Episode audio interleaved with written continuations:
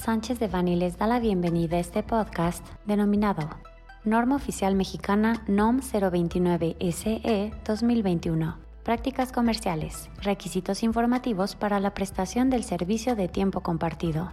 Les recordamos que este material es únicamente informativo, por lo que no puede ser considerado como una asesoría legal. Para más información, favor de contactar a nuestros abogados de manera directa.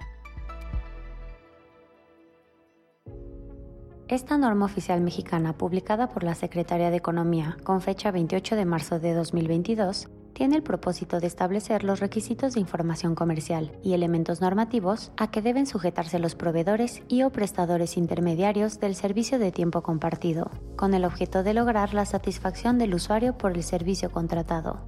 La NOM provee estándares informativos para los proveedores en las siguientes áreas. 1. Los contratos de adhesión, establece que los mismos deberán celebrarse en un formato con un tamaño de letra de mínimo 10 puntos para facilitar la lectura del usuario.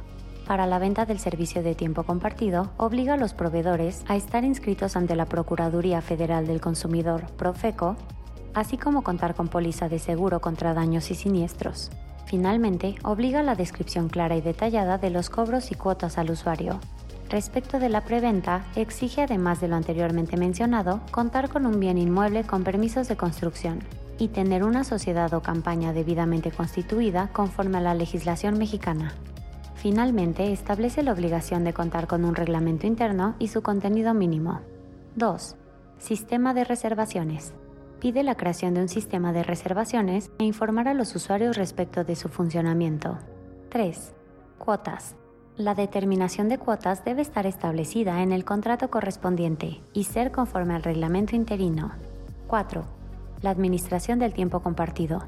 Será obligación del proveedor de realizar todos los actos relativos a la operación, mantenimiento de instalaciones y equipo, reservaciones y reposición y reparación de bienes. 5.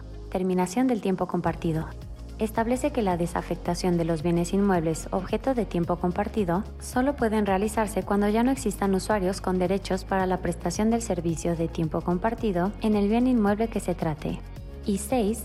Comercialización de los servicios de tiempo compartido que se prestan en el extranjero.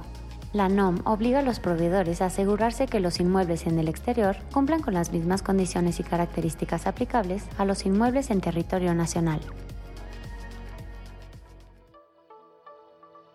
Este contenido fue preparado por Diego Gómez Jaro, Rafael Villamar, Alfredo Villarreal Hensman, Alonso Sandoval, José Miguel Ortiz Otero y Elsa Leticia Neves Ramírez Viela, miembros del Grupo de Práctica de Inmobiliario, Infraestructura y Hotelería.